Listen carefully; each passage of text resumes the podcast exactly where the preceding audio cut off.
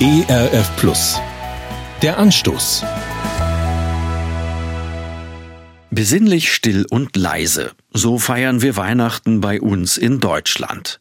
Krachend laut geht es in anderen Ländern zu. Etwa in Mexiko, wo die Menschen schon Tage vorher ein buntes Fest feiern. Oder in Äthiopien, wo alle das Kind in der Krippe mit Pauken und Trommeln begrüßen.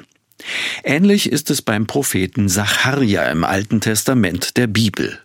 Schon 500 Jahre vor der Geburt Jesu weist Sacharja auf den kommenden Messias hin. Damals wie heute sehnen sich die Menschen ganz besonders nach Frieden. Und Sacharja sagt ihnen genau das zu. Er, der Messias, wird Frieden gebieten den Völkern.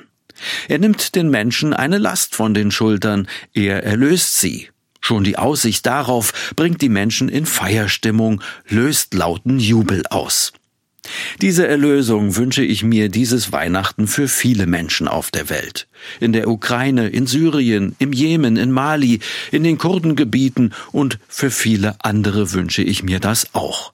Mögen die Kriegsherren sich vom Messias gebieten lassen, endlich die Waffen ruhen zu lassen. Ein utopischer Wunsch? Nein, denn es ist Gottes Utopie und damit eine echte Verheißung. Frieden auf Erden.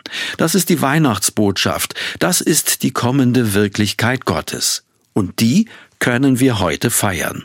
Laut oder besinnlich, wie jeder mag, aber mit großer Dankbarkeit und Vorfreude.